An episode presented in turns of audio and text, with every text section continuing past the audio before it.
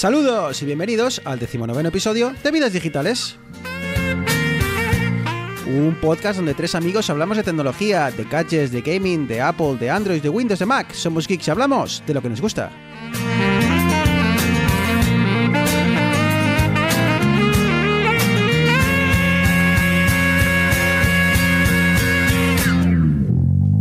No te bajas.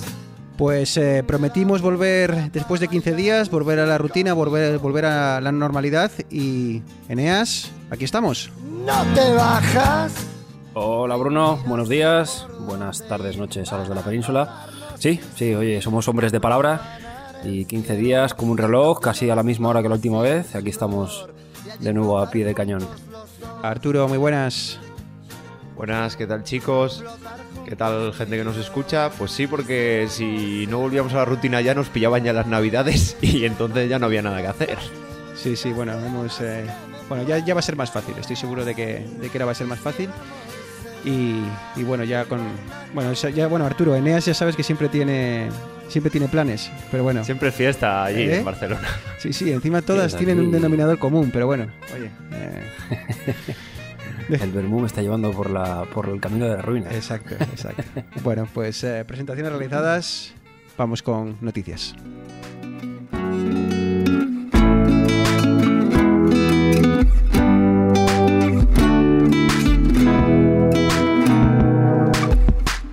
Pues eh, chicos, eh, vamos con noticias y sin duda vamos a empezar con una que sabemos eh, que, le ha gustado a Arturo Eneas, que le ha gustado mucho, y no es otra que el nuevo MacBook Pro de 16 pulgadas. Sí, después de rumores y más rumores, que si salía en septiembre, que si no, que salía en octubre, ¿no? que si salía el año que viene, al final Apple en estos movimientos que está haciendo últimamente, de directamente de un minuto para otro, ¡pum!, publicamos el nuevo producto, pues ha sacado el tan esperado MacBook Pro de 16 pulgadas. Esta vez estamos ante un MacBook que realmente es Pro. Y, es prácticamente el denominador común hasta ahora, eh, es que parece que por fin eh, Apple ha escuchado a, los profesionales, Arturo. Sí, había mucha confrontación con el tema de, sobre todo, sobre todo, del teclado, yo creo, y del calentamiento. Y en este caso han vuelto a los teclados a los que funcionaban, a los de toda la vida. Es muy parecido a los de los modelos anteriores al teclado mariposa, con mecanismo de tijera, que había que prácticamente está en casi todos los, productos, los teclados que hay ahora mismo. Y es algo más parecido al, al que te venden con el iMac, ¿vale? Que la gente estaba súper contenta con él. Y luego también la ventilación. Han cambiado, han rediseñado todos los conductos de ventilación porque uno de los principales problemas del modelo de, de 15 pulgadas y del de 13 es que los procesadores que tenían generaban demasiado calor. El procesador, o sea, el ordenador no era capaz de disipar ese calor y lo que hacía era bajar el rendimiento del chip, con lo cual te compras un maquinón y al final tienes un menos rendimiento casi que, que otro procesador peor. Y Eneas, ¿qué te ha parecido? Desde ahora está comentando sobre todo el tema de- del hardware, de los componentes. ¿Qué te ha parecido este, este nuevo lanzamiento? Bien, yo creo que es un, un producto que por fin eh, está específicamente diseñado para la gente que se, que se dedica a trabajar con, con el, con el Mac. Eh, la gente se quejaba, lo- los desarrolladores, bueno, más que desarrolladores, los artistas gráficos, eh, vídeo y demás, que no tenían la tecla escape, pues ahora mismo tiene tecla escape. Eh, se quejaban, como me dice Arturo, del tema del calor. Han cambiado la, la estructura de disipación de calor. Se quejaban del teclado, han cambiado el teclado. Quiere una pantalla más grande, tiene una pantalla más grande. Es un, es un portátil más gordo. No, no ha seguido la línea que Apple seguía hasta ahora con dispositivos más bien finos, eh, premiando la portabilidad con respecto al rendimiento. Y lo bueno es que mantiene el precio del 15. O sea, el precio de salida de- del MacBook Pro 16 es exactamente igual que el de 15 no olvidemos, es un precio alto, estamos hablando de un portátil de más de 2.000 euros. Pero bueno, eh, tenemos eh, Core i7, te podemos tener hasta, hasta un Core i9 con 8 núcleos, nuevas tarjetas gráficas de AMD, la 530M hasta la 550, perdón, 5300 hasta la 5500. Una cosilla, con- Eneas. Con 8 gigas. Ahora que comentas las tarjetas gráficas, este ya puede ser un portátil que te permita jugar, no al más alto nivel, pero ya a juegos por lo menos conocidos, digamos. Sí, sí, uno de las de los distintos benchmarks que, que han ido han ido corriendo la gente para, para ver en, qué punto se, se encontraba ha sido el de jugar a juegos tipo Tomb Raider, el último que sacaron, y sí que se veía un, un salto de rendimiento muy grande, porque eh, aunque tienen unas tarjetas gráficas AMD que no son eh, las bestias pardas que son las de las de Nvidia, sí que dan un rendimiento con un consumo de energía, que esto es la clave por la que seguramente Apple no ha pasado a tarjetas Nvidia, es que eh, estamos hablando de eh, una alimentación por eh, USB tipo C, que realmente no puede dar grandes cargas de alimentación, con un sistema, bueno, sí, que permite jugar a, juegos relativamente modernos, con un rendimiento bastante aceptable, y además esto ayuda mucho a, renderizados de, de vídeos en segundo plano. Había un chico que comentaba un poquitín cómo, Apple hace uso de la, CPU y la GPU para, cargas de renderizado además, y la verdad es que la gente está muy contenta, tanto con el salto de rendimiento como con el salto en, en calidad de trabajo, porque como decíamos, por el tema disipación, teclado, etcétera. Y todo esto, además, Eneas, eh, manteniendo al parecer eh, la duración de la batería, eh, lo cual es bastante llamativo y también, eh, no sé si habéis escuchado el detalle de que han aumentado la batería hasta el punto máximo que está permitido permite, hoy en día sí. para poder viajar con ello. Claro, eso es, eso es. Está bien, porque como tú dices, mantiene la batería, pero mantiene la batería a base de hacer truqueles. Porque, sí, vale, eh, tenemos un procesador más potente, tenemos una gráfica, una gráfica que consume más. Si hubiese mantenido el, el ratio de forma hasta ahora, un portátil fino, pues seguramente habría perdido bastante autonomía. Bueno, lo han hecho más gordo. Pero eh, tampoco mucho más, grandes. Estamos hablando de que un milímetro o un par de milímetros más, ¿no? De grosor. Sí, no es. A ver, se ve cuando los ves eh, cara a cara con, con el modelo de 15 anterior, se nota, pero no es tampoco. Es exactamente igual que justo uno anterior, el que venía sin touch bar. Cuando era la generación sin touch bar son igual de altos. Porque lo he visto una comparativa, la de Víctor Abarca en YouTube hace nada, y justo los ponía los dos al lado y eran igual de altos igual de grandes. ¿Y qué opináis de que sigan manteniendo la, la- el touch bar? El, el touch bar es esta una especie de, de pantallita Eneas, una pantallita que va en la parte superior donde estarían las teclas eh, normalmente de F1, F2 y tal en un, en un teclado normal. Es una, es una pantalla, eh, no sé exactamente qué tipo de pantalla, pero bueno, que se personaliza, ¿no? Eh, depende de la aplicación o del, software que estés utilizando. Pues bueno, si estás viendo un vídeo, pues se cambia para que tengas el, el play, el pausa, el saltar de tal, o si estás escuchando una, un Spotify, por ejemplo, que puedas saltar de canción y demás. Eh, ¿qué, opináis del hecho de que la sigan manteniendo? Eh, ¿Creéis que es cabezonería? Arturo, tú- yo creo que tú eh, la, la tienes en el tuyo. Eh, ¿Es algo que se utiliza? ¿Es algo que queda bonito? ¿Con qué opinas? Yo sí, yo sí que la utilizo. O sea, una de las cosas que es la mayor chorrada, pues para los emojis la utilizo, ¿vale? Para poner emoticonos cuando estás chateando. La utilizo también, pues eso, para pasar de canción, para ir atrás. Luego, por ejemplo, eh, compilando con el Xcode, muy bien porque te pone atajos de indexar, que los puedes hacer con atajos de teclado, pero bueno, como tienes el iconillo, es algo complicado por eso, de que no es físico, con lo cual tienes que mirar para darle o aunque al final te lo vas conociendo más o menos dónde va a aparecer, pero el problema más grande yo creo que es que hay muchas aplicaciones que no están adaptadas, sobre todo, os pongo un ejemplo, yo en el trabajo uso Skype y muchas herramientas que por ejemplo en Images tengo que porque me aparecen en la touch bar, en Skype no me aparece absolutamente nada, porque no está optimizado. Y Eneas, eh, curioso detalle y, y creo que claro ejemplo de que han empezado a escuchar a, a- a los profesionales es eh, la eliminación, como decías, o- bueno, la eliminación o la inclusión, ahora en este caso, de la tecla de escape.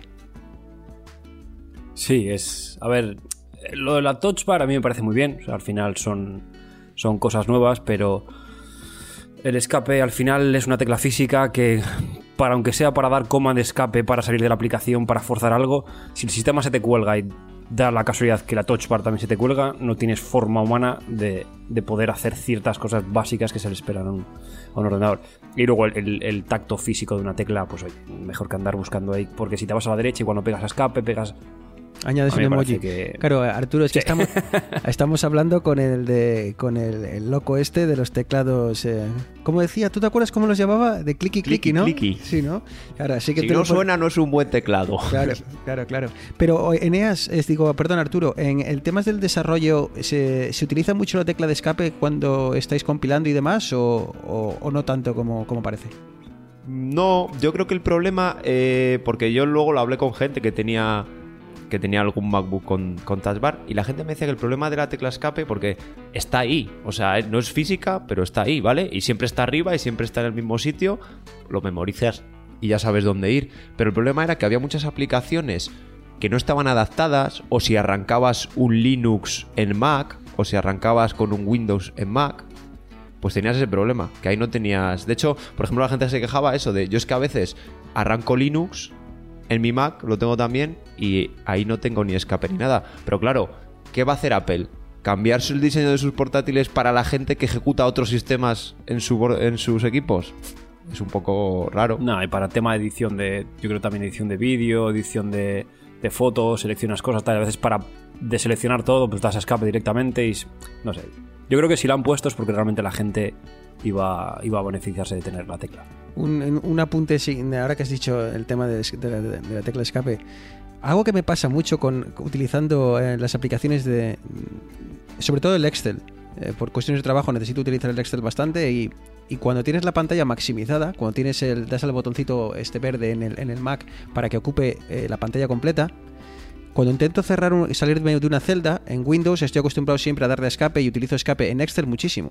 Pero en, eh, cuando lo hago en el Mac, me cierra, el, ah, o sea, es como salir de la pantalla de, De la pantalla completa. completa, ¿no?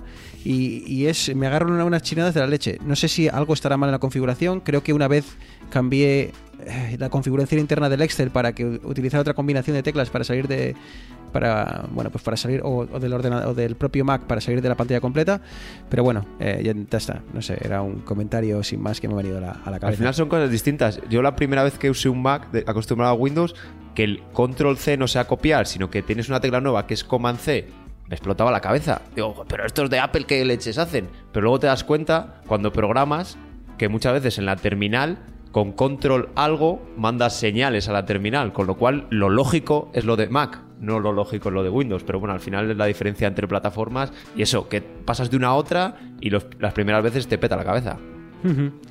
Arturo, sigo contigo. Eh, ¿Qué pasa con WhatsApp? Eh, eh, veo al, al- al- sheriff de Telegram eh, mandando por ahí mensajes contra, contra su competidor. ¿Qué, qué ha pasado esta, esta semana con, con WhatsApp y posibles puertas traseras? Bueno, pues al final, cada poco, no sé, cada mes o un par de veces al mes incluso, salen unos bugs que, unos errores del código que WhatsApp va parcheando. Hay gente que dice, joder, mira qué bien, que enseguida en cuanto alguien lo ve, lo parchean.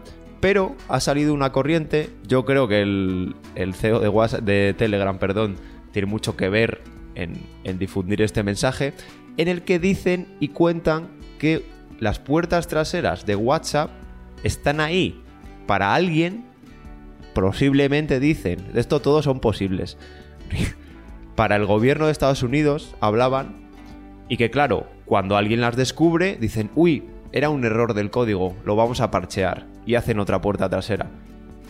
Pero que me enteré yo, al menos hasta lo que se nos ha contado hasta el día de hoy de WhatsApp es que incluso su pro- la propia limitación de- del propio sistema es precisamente de que todo está encriptado, todo queda en cada dispositivo y es una de las razones por las, por las cuales no tenemos ni WhatsApp web y, bueno, WhatsApp web como tal, ya me entendéis, no, esta especie de, pantalla gigante que, es el- lo, que, lo que se ofrece ahora.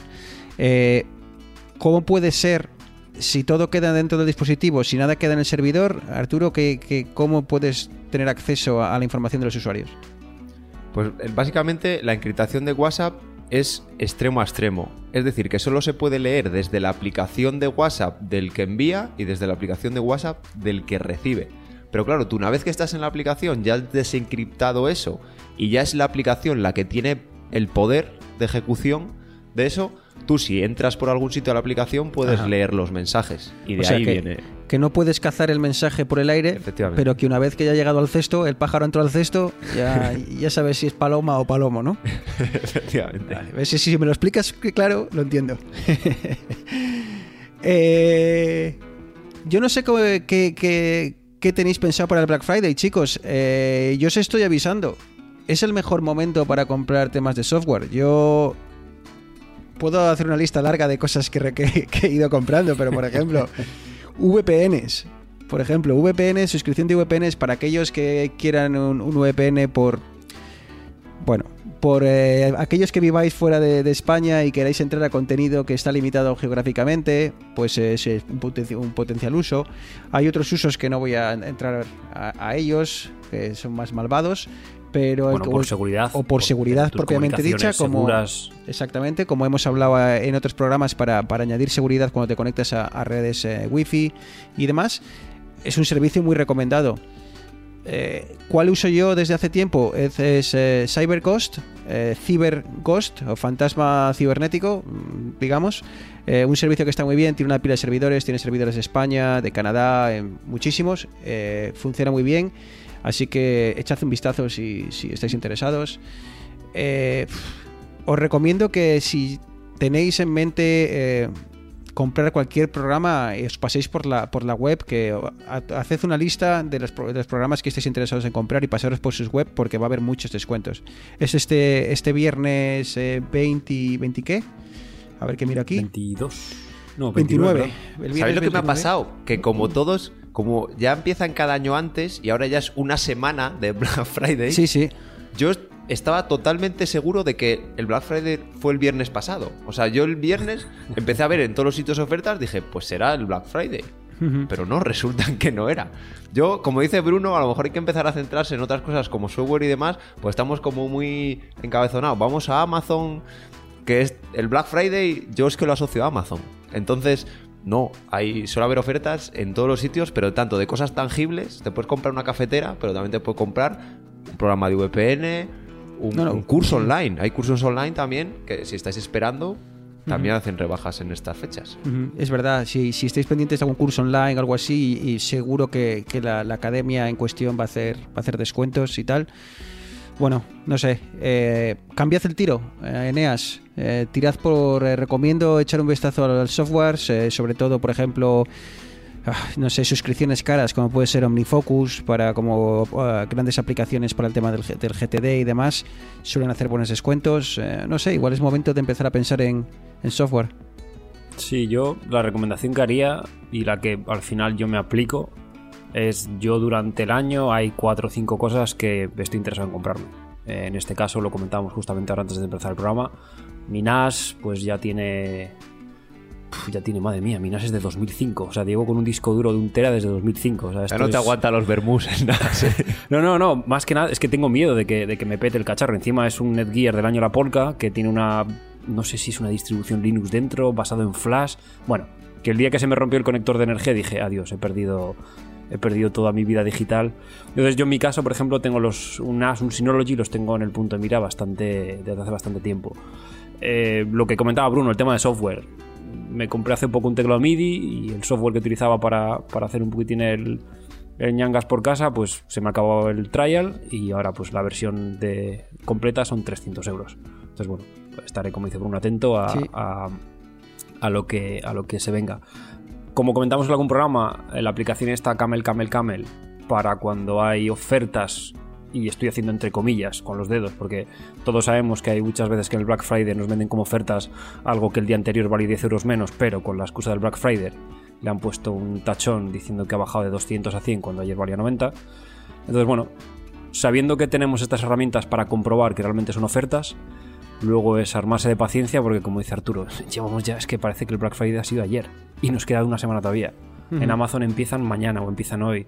En todas estas páginas PC Componentes, por ejemplo, empieza ya esta semana, desde el lunes también. Cada día ofertas flash. Mucha morralla últimamente, así que no dejarnos un poquitín arrastrar por la, la vorágine consumista y tener un poquitín claro lo que queremos y a qué precio estamos dispuestos a pagarlo. Sí, me ha, gustado mucho la recomendación que os he hecho de Camel, Camel, Camel. Eh, creo que lo, tocamos, si no me equivoco, en, un- uno de los capítulos, hace, hace bueno, varios capítulos ya.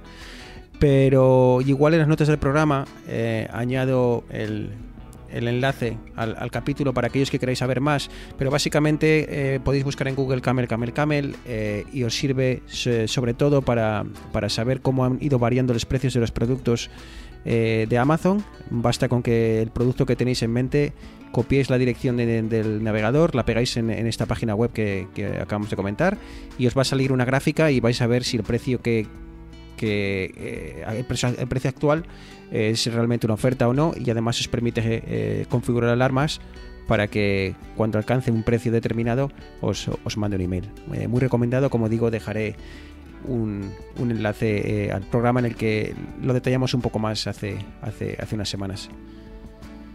Así que, eh, eh, Eneas o Arturo, antes de que saltemos a la parte principal, otra vez que, tocamos las novedades o novedades en Twitter, el otro día charlamos sobre esos posibles, no hashtags, pero esos temas que, que el propio Twitter va a encargarse de... eh, ¿Cómo se dice en español? Eh, porque no se dice curar. Eh, bueno, que, eh, aquí... Sugerir, recomendar. Sugerir o recomendar, exacto. Eh, pues eh, comentábamos que Twitter va a sugerir Editorializar. Eh, más, más, más que nada, como dice, utilizando una expresión que ha utilizado antes Eneas, quitándote la morralla ¿no? de, sobre temas en concreto, cuando salta algún tema importante, pues eh, darte información eh, fiable. Eh, y ahora parece, eh, Arturo, que viene con más novedades. Sí, ya había. O sea, había otras aplicaciones que te permitían hacerlo. Creo que algunas oficiales del propio Twitter y otras de terceros.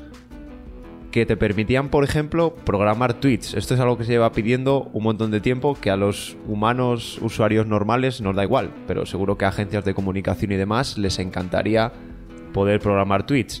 Solo está la versión web de momento, pero de la que vas a tuitear te da una opción, con lo mismo que te sale adjuntar fotos o GIF o lo que sea, te aparece otra opción que es programar y digo, quiero que se envíe mañana a las 3 de la tarde y se va a publicar a esa hora. Y otra que cosa permite también, solo en la versión web de momento, es ocultar respuestas.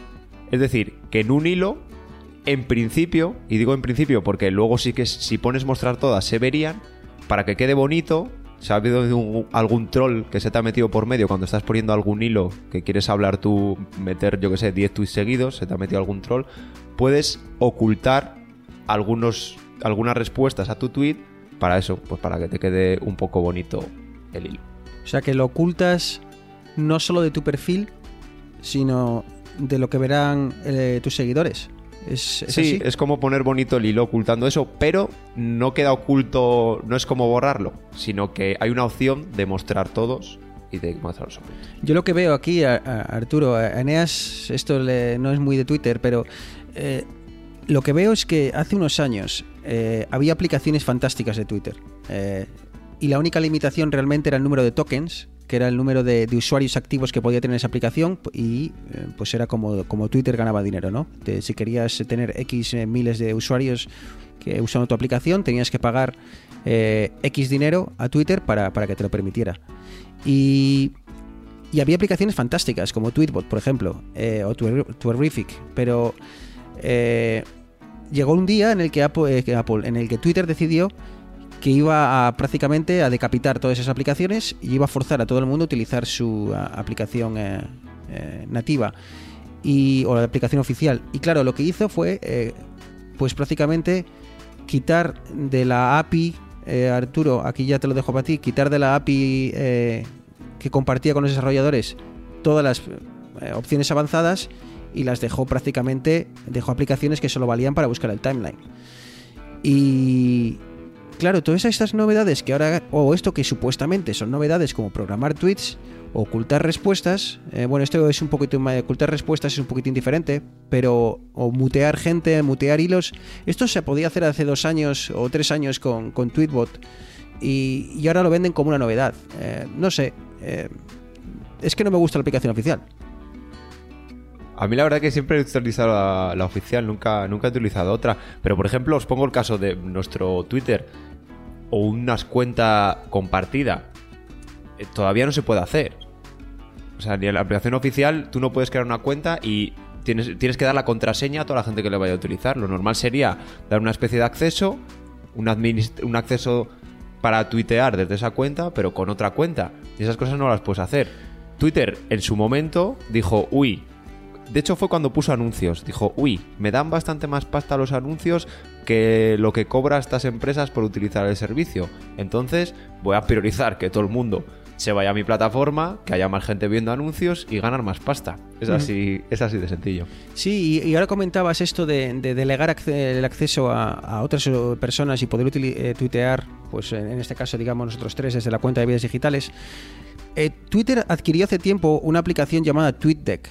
Lo que pasa es que está como oculta, como que Twitter no la da bola y, si entras a se puede entrar a, tra- a- a ella solo a través de la página web. Y sí permite opciones avanzadas como programar tweets y demás, eh, pero ya te digo, no existe aplicación de escritorio, eh, como que la tienes que buscar por, por internet, si no, no te, Twitter no te la promociona, no sé muy bien, pero está TweetDeck, eh, que lo podéis encontrar buscándolo en, en internet, es T-W-E-E-T-D-E-C-K y permite ciertas cosas como el delegar el acceso, pero no sé qué pasará con esta aplicación porque está como, como olvidada. Y bueno chicos, pues eh, yo creo que con esto damos las eh, noticias por cubiertas, a no ser de que, que queréis comentar la cantidad de fallos que tiene eh, iOS 13 o, o lo dejamos para otro día, porque es que tengo un cabreo con esto, Eneas, que cada día es una, tío. Sí, ¿cuántas llevamos ya? Cinco o seis actualizaciones en el último mes. No, es, es increíble. Bueno, le faltaba un hervor a iOS 13, eso está claro. Sí, pero es curioso, ¿no? Que, que esta versión que tampoco ha sido muy revolucionaria, porque no, es que no digas que haya traído ahí un Sí, montón sí, de... sí, sí, sí, y por debajo mucho más. No, claro, O sea, por debajo. ve- Ese es el problema, que a nivel de usuario final no tampoco ves tantas cosas. No sé. También igual sacaron Catalina al mismo tiempo, han querido sacar todo. Yo creo que es la cantidad esta de iOS, eh, la versión para, para iPad, la versión para móvil, la versión para ordenador, para Mac. No sé, yo No, no, no me, no me quiero extender, perdonadme. Eh, al final, el problema de iOS 13, de hecho, ¿por qué salió iOS 13.1 como versión oficial? Porque la 13 tenía que estar lista a principios de septiembre porque hay que lanzar los iPhone nuevos con esa versión a final de septiembre. Entonces, esa versión hay que paralizarla ya para que esté en producción y se puedan empezar a fabricar iPhone con esa versión. Entonces, por eso dijeron, pues en lugar de ponernos a intentar corregir eso, paramos y hacemos iOS 13.1 mejorando todo eso. Eso fue el, vamos, la mayor culpa. Y luego también es que iOS ya es tan complicado que Apple está revisando, de hecho ahora han salido un montón de noticias esta semana, que estaba revisando los procesos internos de QA y de, de, de calidad, que no me sale la palabra, para mejorar estas cosas, para poder probar funcionalidades aisladas, porque se pasaban días y días sin una versión estable que probar, porque había un montón de gente desarrollando cosas distintas. Me refiero, iOS ha crecido tanto y sus sistemas han crecido tanto que no han sabido dar respuesta ni cambiar sus procesos para sus sistemas. Pero luego al final, pues lo que pasaba con el marketing, por eso le pasó a iOS 11, iOS 12 echaron el freno hay unas fechas de salida que hay que cumplir y el iPhone tiene que estar el 20 y pico de septiembre en las calles con el nuevo sistema operativo. Lo que tienen que hacer, pues frenar y en lugar de meter tantas características, meter menos. O mira, si he anunciado algo que no me da tiempo, como han hecho, creo que hubo cosas que salieron más tarde. Mira, Sí, como, lo paramos. de la, como lo de la cámara. Eh, la- no Efectivamente, me acuerdo pues eso es, llama, no lo pero- vamos a tener a tiempo. Paramos en lugar de hacerlo mal y lo arreglamos y cuando esté esté. Lo que tenían que hacer es presento 10 cosas en la conferencia de desarrolladores cuando salen las betas y todo en junio, pero esas cosas si no están a tiempo que vayan saliendo durante el año, ¿no? No sé, es mi pensamiento, a lo mejor vosotros tenéis otra opinión. No, sí, yo. Yo creo que, a ver, todo lo que sea para mejorar, que no hagan la mandanga que han hecho ahora de cada tres días otra vez a bajar, tío. eh, Yo estoy contento.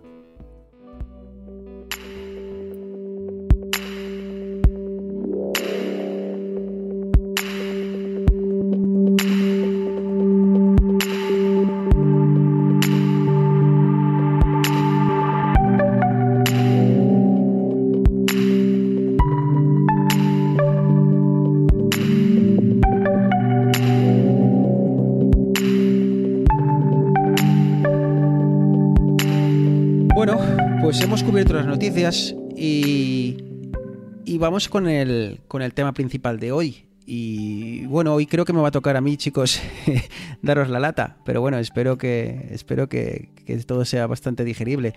Y es que hace hace pues unos días, Arturo, eh, creo que estábamos hablando y comentando y, y bueno, os estaba comentando de que estaba aprendiendo y, y estaba leyendo y, y jugando con el con algo llamado MDM, que ahora explicaremos, y, básicamente me dijiste, para, para, eh, charlemos de esto en, en vidas digitales, que, que, esto me interesa.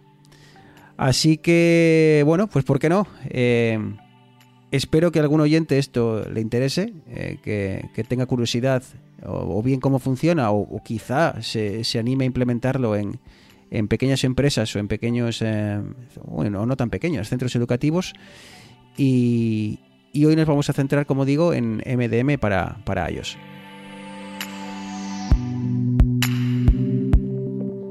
Así que, bueno, pues empecemos con eh, qué es un, un MDM. Eh, MDM viene del inglés, como, como suele ser habitual con todo esto, viene de Mobile Device Management, que, bueno, que si lo traducimos sería algo así como gestión de dispositivos eh, móviles. O sea, suena muy sofisticado, pero es mucho más sencillo de lo que parece. Y, básicamente, como comentaba antes, era, es una forma de gestionar eh, dispositivos, ya sean móviles o ordenadores, tanto en entornos profesionales como en entornos educativos. Y ahora explicaremos más o menos qué es, eh, qué es y cómo, cómo, funciona. ¿Qué cosas permite así a, grandes rasgos? Pues mira, pues te permite, yo qué sé, si un ordenador lleva mucho tiempo sin actualizarse, pues eh, lanzar actualizaciones y que se instalen en todos los dispositivos. O incluso eh, bloquear las actualizaciones. Eh, sobre todo en, Windows es muy habitual porque hay muchas actualizaciones que en lugar de ayudarte eh, te, son tu peor enemigo, ¿no? Entonces lo que haces es limitar las actualizaciones y lanzarlas al cabo de tres semanas, de cuatro semanas, lo que sea que tú crees que es suficiente como para, implementarlo. Imagínate que tienes teléfonos y estos se, pierden, ¿no? Teléfonos de empresa, pues puedes bloquearlos o puedes eh, activar el modo de pérdida para, para localizarlos. Tareas que si para un usuario eh, de a pie no son muy complicadas de realizar, que se pueden realizar fácilmente si tienes eh, unos pocos conocimientos, pero que a nivel empresarial eh, te puede ayudar bastante, ¿no? Sobre todo por cuando tienes un volumen muy alto de, terminales. Así que, bueno, eh, me apetece centrarme hoy en esto, en el MDM, en el mundo de, de iOS y concretamente en el, en el tema de iPhones. Chicos, esto ya sé que va a ser igual un poco para muy cafeteros y chicos y, oyentes, ¿no? Igual alguno dice, uff, menudo, menudo ladrillo que nos espera. Pero bueno, eh, esto va para vosotros, chicos. Cualquier cosa que veáis, eh, si esto se me va un poco de las manos o si tenéis cualquier cosa, no interrumpirme y, y, y bajadme a la tierra, ¿vale? Porque, porque no quiero enrollarme mucho. Que intentaremos mantenernos sí. despiertos y a flote. No, no, lo que no. nos haces tú, pero, pero lo tengo que hacer nosotros. Sí, no, no, no, de verdad que no va a ser, no, es, es más sencillo de lo que parece. Lo que pasa es que eh, creo que es importante, sobre todo en el tema de, de Apple, eh, seguir unos pasos claves antes de la implementación. Eh, porque si no se siguen, eh, se complica todo mucho, ¿no? Entonces, eh, bueno, pues vamos con, vamos con, con, ello. Supongamos que queremos implementar nuestro MDM, ¿no? Para, para administrar, como digo, dispositivos de Apple. Y esto, eh, hoy me voy a centrar en, en, iPhones y iPads, o sea, en el mundo de, de iOS, pero para Macs es muy, muy, muy similar, ¿vale? Y es muy sencillo. Así que, como digo, la clave es seguir los pasos adecuados. Lo primero y más importante, antes de, empezar a, implementar esta, solución en, tu empresa o en tu centro educativo, no vayas corriendo y compres los dispositivos. Ese sería un error enorme que cometerías. Así que lo primero que tienes que hacer es, es eh, registrar tu empresa con Apple. Y para ello, eh, básicamente, eh, es bastante sencillo, ahora explicaré los pasos, pero bueno, lo, que consigues con ello es eh, darte acceso a lo que se llama Business Manager Portal, que básicamente es una página web donde eh, gestionas todo tu eh, entorno de dispositivos comprados para, para tu empresa. Entonces, la clave de todo esto es que todos los dispositivos que tú compres queden registrados en este portal llamado Apple Business Manager. O sea, si, si compras los dispositivos y no pasan por este portal, estás vendido. Tienes un problema gordo. Así que ¿No se pueden luego dar, dar de alta? luego hablaremos de ese tema. Pero es que es, muy- la diferencia es, es bastante notable. Así que eh, lo primero que haces es eh, registrarte con, con Apple, con este Apple Business Manager. Y además ellos, Arturo, te van a dar una especie de tienda online personalizada. Una especie de la Apple Store, tal y como básicamente la, ves cuando entras en la página de Apple, pero eh, eh, bueno, prácticamente te iba a decir customizada, pero bueno, prácticamente pone el nombre de tu empresa arriba. O sea que el nivel de, de- de personalización que tiene es muy bajo. Pero es muy importante que lo hagas porque eh, además te da acceso a, aparte de que tienes, claro, un historial de todas las compras, puedes ver las facturas y, y sobre todo te ayuda mucho, volviendo a tu pregunta, al tema de, de- de cómo eh, enrolas, si creo que esta palabra existe, creo que sí, enrolarse, Sí. eh, cómo enrolas tus dispositivos a, a tu, a tu perfil de empresa. Así que, bueno, si queréis buscar algo más información de, de cómo crear este perfil de empresa con Apple, basta que con que busques eh, en Google Apple Empresas y, y te va a aparecer la página web. Eh, ya te aviso, como digo, las- el- la cantidad de información que hay no es tanta ni tan detallada. O sea, tienes que, que excavar bastante. Así que mi recomendación es que llames. He apuntado el número, eh, para que veáis que me lo ocurro. Es un 900-812-683. Podéis llamar ahí y la verdad es que otra cosa no, pero el servicio de, de atención al cliente de Apple y sobre todo para empresas es, es una pasada. Yo entiendo que al, al pasar directamente por Apple, ellos registrarán números de serie, emails y demás para que este dispositivo, ah, cualquier cosa que se haga, cualquier referencia que se tenga esté claro que esté identificado con tu empresa, ¿no? Por supuesto, y, esa, y esa, eso que comentas es, la clave de todo esto. Porque una vez que ya tienes eh, gestionados todos esos dispositivos y han pasado por, eh, por este y están registrados bajo tu nombre de empresa en, con Apple, es cuando eres realmente dueño de esos dispositivos como empresa. Entonces, digamos que ya tienes este portal de Apple Business Manager configurado, ahora llega el momento de elegir qué plataforma de MDM necesitas, ¿vale? Plataformas hay muchas y yo creo que casi todas son muy muy parecidas. Yo estuve hablando con el con un, un tipo desde, desde California, desde Cupertino, y me dio una lista de, de, de- de plataformas de MDM de bueno, más de 20 o 30. Pero la verdad, bueno, hay muchas. La más famosa y yo creo que también porque gasta mucho en marketing es, es eh, Jamf, J-A-M-F, está Simple MDM, eh, Intune que es de Microsoft y además eh, tiene una serie de beneficios como que bueno es que se, se integra muy bien con Office eh, 365. Pero yo me voy a centrar hoy en una que se llama Mosile o Mosile, eh, M-O-S-Y-L-E.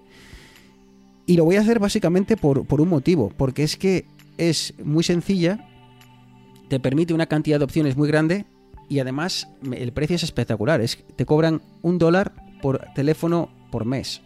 O sea que si tienes, eh, creo que la cantidad mínima de teléfonos es 15.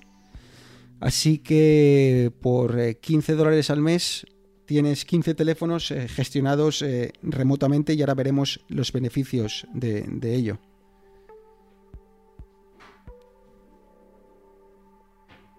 Y este, este software que, que centralizas un poco. es que me cuesta un poquitín ver cómo. Gestionando los móviles, o sea, digamos, registrando los móviles desde Apple. Luego, este software de terceros puede acceder. Entiendo que a la base de datos de Apple de tu empresa para, para acceder a los terminales. O tú tienes que hacer dentro de este programa, tienes que gestionar, o sea, añadir tu base de datos a mano. O, y cómo luego. No sé, me cuesta mucho ver cómo desde un software externo a Apple eres capaz de gestionar, de controlar actualizaciones, seguramente puedas ver qué, instalaciones, qué aplicaciones tiene instalada, cosas estas. ¿Cómo, cómo funciona este, este nexo entre software externo más sistema cerrado de Apple, como suele ser? Pues eh, la verdad es que el, linkear o el, conectar eh, ambos, ambos portales, el portal de Apple y el portal de, en este caso de Mosile, eh, es súper sencillo, son tres pasos. Básicamente bajas un archivito desde tu, ah, desde tu portal de Apple, vas al, al- al- al- a tu plataforma MDM, subes ese archivo y por arte de magia, uno con otro empiezan a hablar entre ellos, los tienes conectados y entonces en ese momento toda la información de los dispositivos que tienes registrados ya con Apple pasan a, a tu, a tu- a tu MDM, ¿vale? Entonces, básicamente, tu portal de Apple solo te sirve para comprar, comp- eh, comprar los dispositivos y una vez que ya los tienes comprados con número de serie y todo y están dentro de ese portal de Apple, pasan directamente a tu, tu portal eh, de, de MDM. Así que si haces un listado y dices quiero ver todos mis dispositivos, te aparecen todos tal cual eh, aparecen en la, en la web de Apple. Entonces ahí es cuando ya empieza la fiesta. Vale, entonces me ha quedado ya más o menos claro, creo que nos ha quedado más o menos claro cómo registras, cómo creas tu MDM en y demás. Y vas a una Apple Store normal, vas a la Apple Store online, ¿cómo, cómo compras dispositivos para, para añadir a este servicio? Vale, pues yo creo que si algo de algo quiero que, o me gustaría que, que los oyentes eh, eh, sacasen claro, es que eh, lo más importante es cómo compras el dispositivo, ¿vale? Entonces tienes, digamos que hay tres opciones. Una a través de Apple, una a través de una operadora, o lo que preguntaba antes Arturo, a mano, ¿no? Si vas a una Apple Store y te la compras. Eh, si haces la compra a través de Apple, eh, la compra de hacerse a través de esta tienda personalizada que he comentado antes. ¿Vale? Cuando una de las eh, varias cosas que te da Apple cuando te registras como empresa es ese portal que hemos dicho antes, más una, una tienda online en la que tú puedes hacer tus compras. ¿Por qué es muy importante esto? Porque todas las compras que realices a través de esa tienda se te van a añadir al Apple Business Manager automáticamente. Todo lo que compres va a quedar ligado a tu empresa. Entonces, cuando tú entras al Apple Business Manager, ¡pum! Ahí tienes tu, teléfono automáticamente. ¿Por qué? Porque lo has comprado a través de la tienda que estaba ligada a, tu empresa. Si vas a la tienda del Apple Store de Sol y compras un dispositivo, no, te va, no lo vas a tener que registrar a mano. Y eso es un gran problema. Y ya explicaremos luego por qué. También lo puedes comprar a través de una operadora. Tú puedes hablar con tu operadora de turno y decirle, mira, quiero comprar X teléfonos, pero eh, le tienes que decir que quieres eh, enrolarlo al programa de Apple. ¿Vale? Al, se llama Device Enrollment Program, pero vamos, le tienes que decir, eh, tengo cuenta de empresa y quiero, eh, quiero que quede eh, ligado a mi, a mi perfil. Entonces intercambias una serie de códigos y a partir de ahora todo lo que compres con la empresa, de nuevo, es enviado automáticamente a este Apple eh, Business Manager. O sea que este Apple Business Manager es el portal clave en el que tienes que tener todos tus dispositivos cuando los has comprado.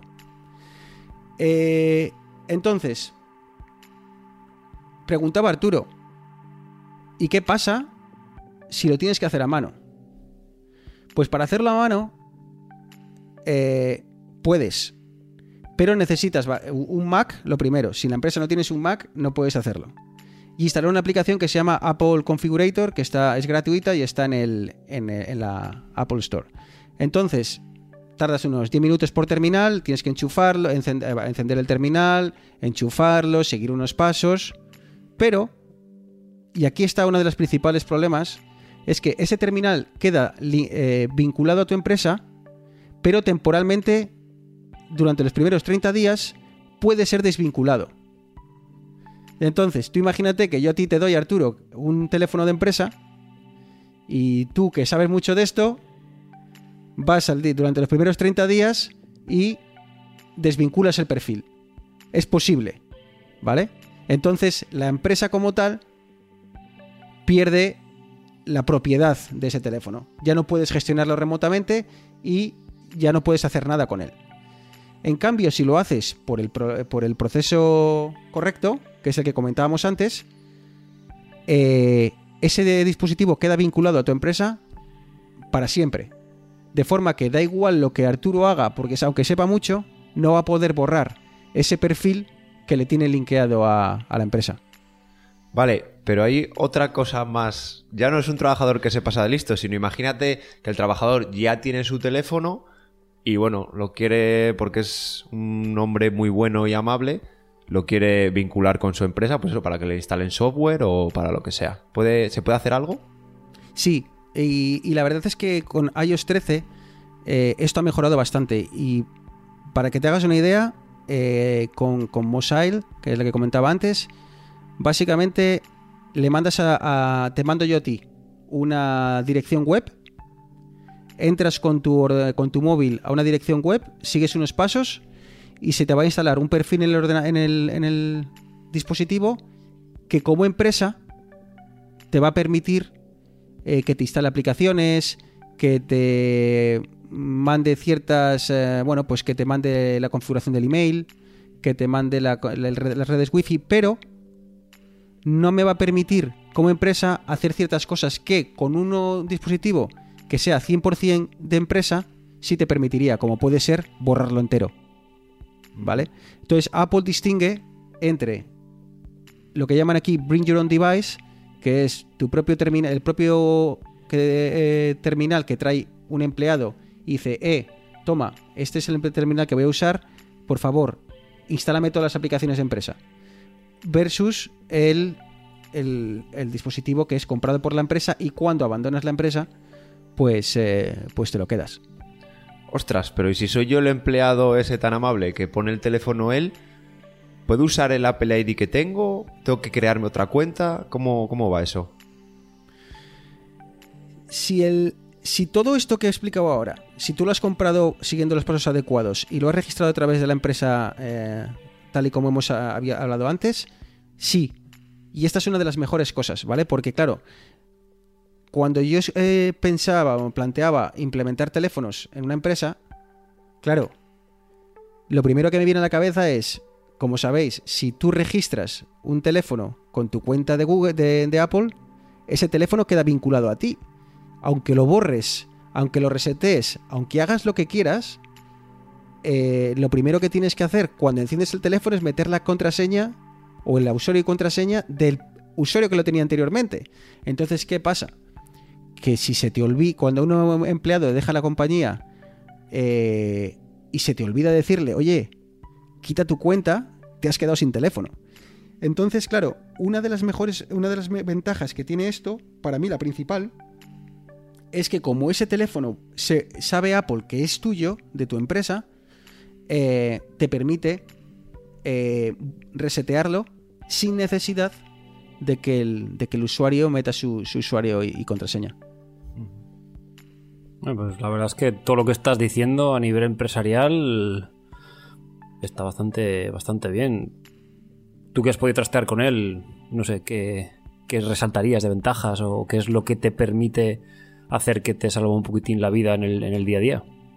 A ver, repito que lo más importante para mí es esta, es esta opción de que eh, le puedas dar un terminal a Arturo, puedan meter su, su eh, cuenta de Apple particular, puede instalar sus aplicaciones y puede hacer lo que quiera, ¿vale? Y que luego yo pueda recuperar el terminal. Pero vamos, eh, ejemplos de cosas que puedas hacer, eh, incluso, y esto es importante, todo esto lo puedes hacer antes de que el teléfono salga de la caja. O sea, tú todo esto, como ya sabes el número de serie que va a tener ese teléfono y ya sabes a quién se lo vas a asignar en la empresa, puedes vincular, puedes decir, mira, a este teléfono quiero que tenga esta red wifi, quiero que tenga estos datos de, este, le quiero configurar el email eh, para que cuando el, el- usuario abra el teléfono vaya directamente, ponga el email eh, de la empresa, eh, perdón, ponga el password y ya, esté con, ya reciba todos los emails. Puedo preinstalarle X aplicaciones, puedo configurarle el VPN de la empresa.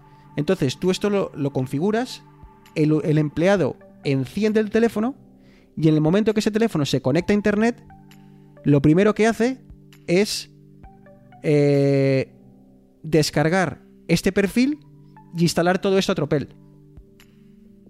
Entonces yo te puedo mandar a ti, Eneas, que imagínate que tú estás trabajando, eh, eres un empleado mío, estás en, España y yo estoy aquí, yo te mando un terminal y cuando tú lo abres ya lo tienes entero configurado, sin que yo lo haya tocado.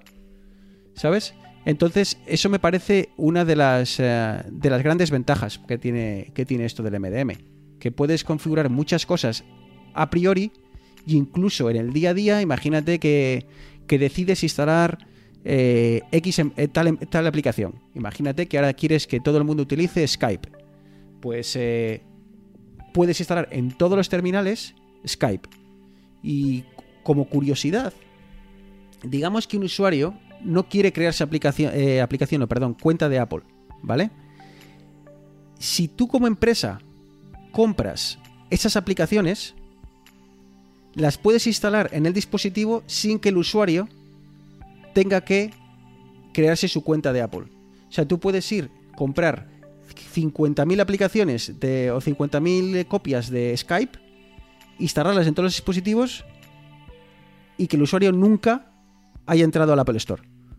Sí, eso me parece muy interesante porque en, mi caso, por ejemplo, en mi empresa tenemos, entiendo yo que será lo mismo, son dispositivos, en este caso ordenadores portátiles, que ya vienen de, de fábrica con una imagen preinstalada y demás, y nosotros no tenemos cuenta de Microsoft, digamos, personal, pero sí que con nuestra cuenta de empresa, pues tenemos acceso a los paquetes de Office, eh, licencias de software, etcétera, etcétera. Entonces yo entiendo que si, por ejemplo, tu empresa en la que has estado implementando el MDM tiene una, digamos, un servidor de Windows de usuarios para correo y demás, no te haga falta tener un Apple ID para utilizar este iPhone.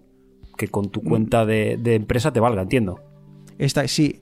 Y, y con noved- hablando de novedades que ha salido, ahora Apple ha sacado una cosa como que se llama, eh, creo que se llama Apple Manage ID, que viene a ser algo así como cuentas de Apple, pero creadas por la empresa, ¿vale? Imagínate que yo a ti te creo una cuenta de Apple, pero con el email de la empresa. Pero todavía no está muy claro, la información todavía no está muy clara. eh, lo que leo en internet es que Apple, en la cabeza de Apple todo esto está pensado para, para eh, los administradores de, de- del, IT de la empresa, de la informática de la empresa, pero no está pensado para que eh, para que se lo des a cada uno de los usuarios de tu, de tu empresa. Así que eh, puedes instalar todo lo que quieras y ya veremos cómo avanza el tiempo si tú como empresa le puedes mandar crear una cuenta personalizada para que cuando se vaya de la empresa eh, la cierres. Vale, muy bien esto, pero a mí me ha petado la cabeza al principio cuando me comentabas que realmente Apple pone una parte, pero hay otra parte que la ponen terceros. Entonces, lo primero que se me viene a la cabeza es, ostras, ¿y la privacidad? Porque, oye, yo soy un tercero y me pongo a coger datos. Espero que Google no sea uno de los que ofrecen un MDM para iPhone. Pero, ¿cómo afecta los MDM a la privacidad? ¿Pueden ver los mensajes? ¿Pueden ver dónde estás? ¿Tus búsquedas? ¿Pueden ver algo de eso? Yo voy a hablar eh, eh, por Apple, ¿vale? Eh, no sé cómo estará el tema de Android y no sé lo que permitirá a Google. El otro día daba la casualidad y, y- y de esto y ya habíamos hablado de que entre nosotros de que íbamos a charlar sobre DMM, estuve escuchando a Milcar que, que tocaba el tema pero en, Android y comentó ciertas cosas que a mí me como que él podía ver la ubicación de todos los terminales y demás que dije, uy, uy, uy, eso creo que funciona algo diferente en Android que en Apple. Pero básicamente Apple es súper cuidadosa con este tema. Y, tú puedes entrar a sus páginas web y demás de, esta información de este tipo y lo dejan bien claro. O sea, no puedes ver ni los mensajes, ni lo que el usuario navega, ni lo que el usuario manda por WhatsApp. No puedes ver absolutamente nada. ¿Qué puedes hacer? Puedes aplicar, muchísimas restricciones. Tú puedes decir, mira, no quiero que el usuario sea capaz de entrar a Safari. No quiero que este usuario sea capaz de usar Wi-Fi. Eh, no quiero que este usuario sea capaz de, cambiar, eh, de conectarse a redes Wi-Fi que no sean estas. No quiero que sea capaz de utilizar estas aplicaciones o quiero que, las aplicaciones en el escritorio estén en este orden. ¿Vale? O sea, tú puedes aplicar muchos, eh, muchas limitaciones y puedes. Tienes cientos de, cientos de restricciones que puedes aplicar. Pero no puedes saber dónde está el terminal a menos que se pierda. ¿Vale? Y esto es importante. Si el terminal se pierde, tú puedes mandar un aviso ah, desde este MDM y se activa pues el modo de pérdida que conocéis habitualmente, ¿no? Este en el cual aparece en un punto del mapa donde está el terminal.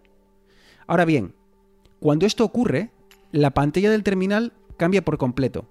Puedes dejar tu nombre, puedes eh, personalizar lo que quieres que aparezca en esa pantalla, pero aparece por completo y pone en grande. Atención, modo, modo de, de pérdida o pérdida de. Este iPhone se ha perdido. eh, la ubicación ha sido compartida. Y entonces aquí sale la picaresca.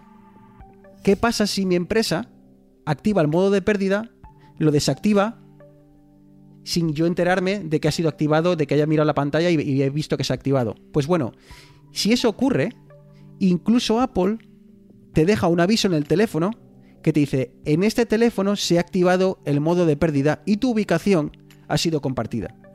Entonces, Buen good Si yo-. ¿eh? si yo quiero como, como jefe, imagínate que soy un jefe muy malo y quiero espiar a Arturo, podría hacerlo, pero Arturo se enteraría. ¿Vale?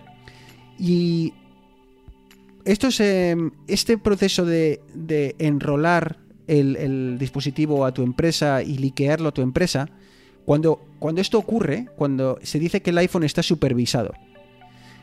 Entonces, cuando tú eh, coges un móvil de empresa que está supervisado, eh, en el cual quiere decir que se ha enrolado perfectamente y que todo está funcionando, te aparece justo cuando vas a, a las eh, opciones de, de configuración, cuando vas a configuración en el teléfono, en la parte superior, justo encima de donde aparece tu carita con eh, tu nombre y el acceso de a iCloud y demás en el móvil, ahí aparece un mensaje que pone, atención, este mensaje, este, terminal, está supervisado por empresa abc.inc. Para más información, haga clic aquí. Entonces tú haces clic ahí y te dice, atención, este teléfono está supervisado y esto es lo que tu empresa puede saber sobre, sobre ti. Eh, que sepas que no pueden ver tus mensajes, que tu privacidad queda tal, explica lo que os he explicado sobre el tema de, la localización y de la privacidad. Así que, como, os comentaba, está todo bastante, bastante atado y puedes hacer muchas cosas, pero la priva- privacidad siempre queda ahí, eh, vamos, en un primer plano. Joder, sí, me, ha sorprendido lo de lo de que estuviera hecho por software terceros, pero sí que si lo tienen, también me ha sorprendido lo atado que lo tienen, incluso que prevén, oye, que a lo mejor con esto te pueden espiar, pero ya te dejan tranquilo de que no lo van a hacer.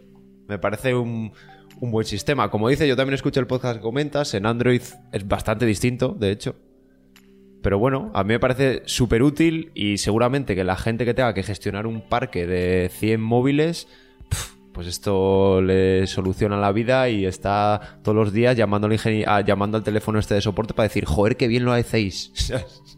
Claro, es que una vez que lo has configurado la primera vez, el resto es, es, es facilísimo. O sea, tú una vez que has configurado un perfil que va a ser aplicable a todos los usuarios, a todos los terminales, ya te da igual. O sea, ya te da igual añadir uno que 500. Cuando compres el teléfono a través de Apple, a través del Apple Business Manager, manda la información de que ese teléfono ya, te, ya lo tienes, te lo manda al MDM. Vas al MDM y te dices, a ver, ¿qué teléfonos me quedan por configurar? Este. Eh, creas el usuario y dices, este teléfono va con este usuario. Y se le aplica por defecto el perfil que has creado y ya está.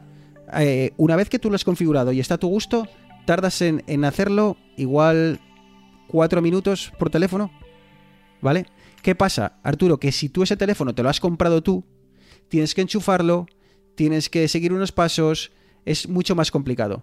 De esta forma, si lo haces todo bien, como decía antes, te llega el teléfono, incluso antes de salir de la caja envuelto, se lo puedes dar al usuario y cuando lo encienda aparece un logo de tu empresa, bienvenido a empresa ABC, este es un teléfono de empresa, día siguiente. Y, ya te digo, muy muy sencillo y sobre todo que cuesta un dólar al mes por, por, por, por, por terminal. O sea, es que por tienes 100 terminales son 100, 100 dólares al mes. Vale, aquí sale el mega friki que llevo dentro. Mi madre quiere un teléfono nuevo, mi hermana quiere un teléfono nuevo, mi padre quiere un teléfono nuevo y como me les ve venir, yo voy a ser el que van a venir dentro de dos semanas a decirme no me funciona internet, no se me conecta el wifi, esta aplicación que me he descargado... Yo como usuario privado podría eh, enrolarme en este, en este MDM o hace falta tener un requisito de empresa, tener un NIF de empresa, demás, demás, demás. Pues ah, ahí me estás pillando, pero, pero me estás pillando por un tema. Para crearte la cuenta de empresa con Apple, tienes que demostrar que eres empresa. tienes que demostrar empresa y eh, aportar una ciertos, eh, cierta información que eh, justifica o que o que prueba que eres empresa. Entonces, no sé, y creo que no, que mi respuesta sería no, no creo que Mosile, por ejemplo, que es la aplicación que sin vincularlo a, al, al Apple eh, Business Manager, a este portal que te da Apple, yo creo que si no lo vinculas no va a funcionar, Hmm. ¿vale? Sí, Entonces, no, tiene- tiene Habría pinta. que probarlo. No sé, porque tú les puedes enrolar eh, manualmente. Pero la verdad es que entiendo que por algún lado falle. Ahora bien, como dices, sería perfecto. O sea, Claro, si es tú imaginas. sería un eh, control parental súper vitaminado, porque es que ya no es simplemente de que mm, te limito que no puedas instalarte aplicaciones, sino que yo mismo te voy a gestionar que se conecte al wifi solo, que tengas el correo, que se actualice cuando se tiene que actualizar, voy a poder saber si hay algo que realmente está mal en tu dispositivo. Ujú. Pero claro, Puedes instalar que- aplicaciones eh, remotamente.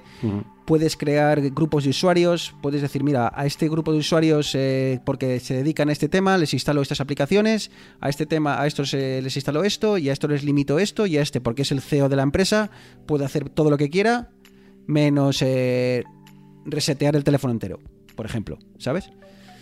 Entonces, es que me parece tan barato y tantas las capacidades que tiene que por eso quería comentarlo, porque si alguien tiene una pequeña empresa y tiene 15 terminales o 10 terminales, es que sale muy barato. Y la capacidad que te da es altísima, sobre todo si el terminal se pierde. Porque de la otra forma, tendrías que... Buf, a, a Pepe Luis se le ha perdido el teléfono. A ver, Pepe Luis, ¿cuál es tu cuenta de iCloud? Cuenta de iCloud. Hostia, pues no sé, la creé cuando me lo diste, pero no me acuerdo. ¿Cómo encuentras el teléfono? ¿Cómo lo bloqueas? ¿Cómo te aseguras que la información de la empresa queda tal? ¿Sabes? O Pepe Luis, hola, muy buenas. Soy Pepe Luis y el teléfono se me ha perdido. Ah. Ah, pues nada, no te preocupes, que ya te compramos otro. Y mañana Pepe Luis, eh, o ves a la mujer de Pepe Luis al día siguiente con el teléfono de, de la empresa, ¿sabes? O cosas Y- tan simples como lo del puñetero correo. O sea, yo me, me ha tocado muchas veces en empresas ayudar a gente que tenía problemas configurando el correo y es que he perdido un montón de tiempo. No es que ya no me funciona, es que me desconecté aquí.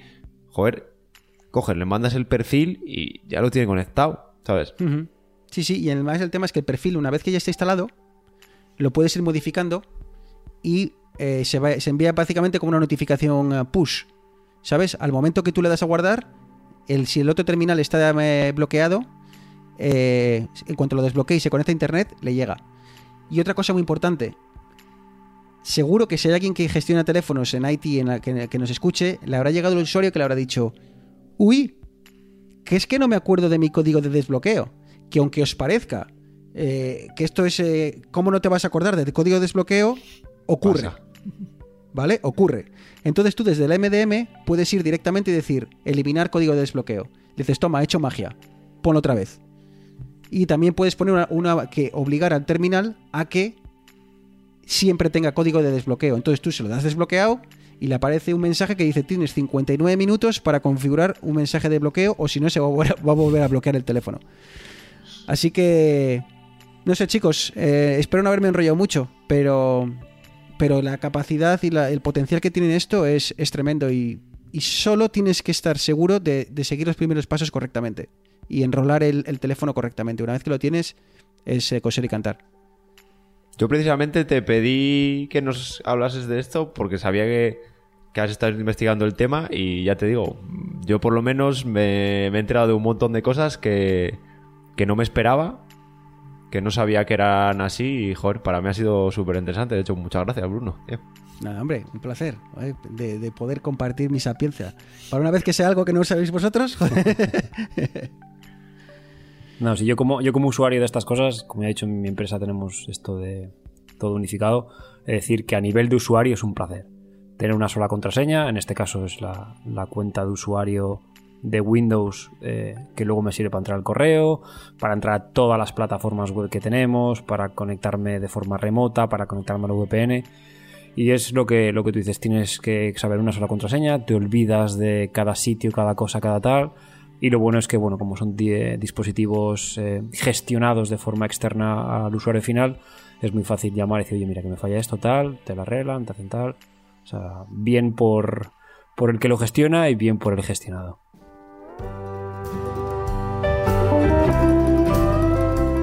Bueno, pues eh, llegamos al final de otro episodio.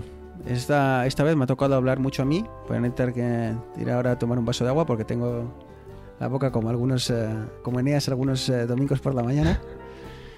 Pero, pero bueno, que espero que, como digo, que, que haya sido bastante digerible y que, que eso ya os haya parecido interesante.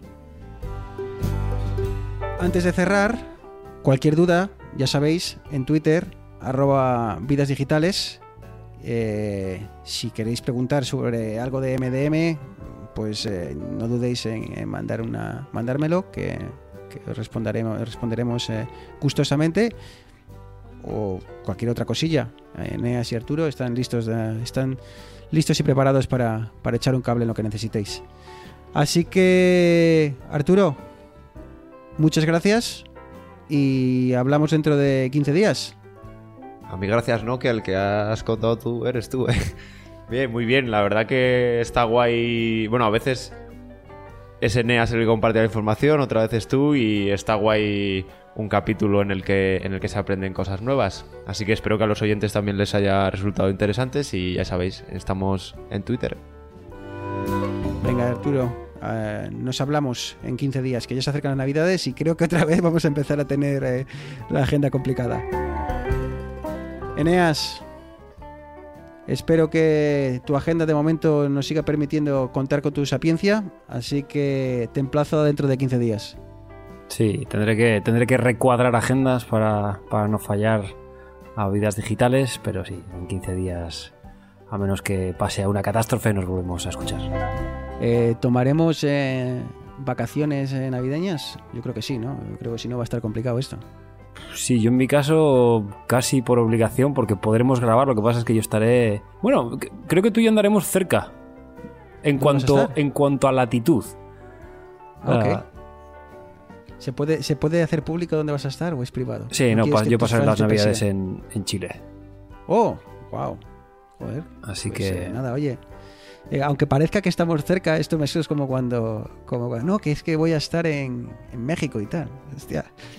Ahí al lado. de- de aquí- claro, igual desde, desde Toronto a Chile, pues claro, no solo es bajar, sino que tienes que cruzar el, el- el- continente. Prácticamente igual se tarda lo mismo que desde Madrid. Sí, son, a Santiago son 14 horas, más o menos. Bueno, y pues la yo creo que diferencia que hay con España, si no recuerdo mal, son 4 horas. Pues eh, por ahí se tardará. No creo que se tarde tanto como 14 horas, pero, pero por ahí. Pero bueno, eh, veremos, intentaremos cuadrar la agenda. Oye, y si te llevas el micrófono a Chile, eso ya sería la, la Bueno, creo que me paran en ya. aduanas y me echan para atrás por friki. Dice, caballero, ¿dónde va usted con este, con este tinglao? Diles que vas de parte de vidas digitales. Mientras tenga menos de 100.000 miliamperios hora, pasa cualquier cosa. pues nada, chicos, lo dicho, muchísimas gracias. Eh, capítulo 19, que llega a su fin. Nos escuchamos dentro de 15 días en el capítulo número 20. Un abrazo. Chao.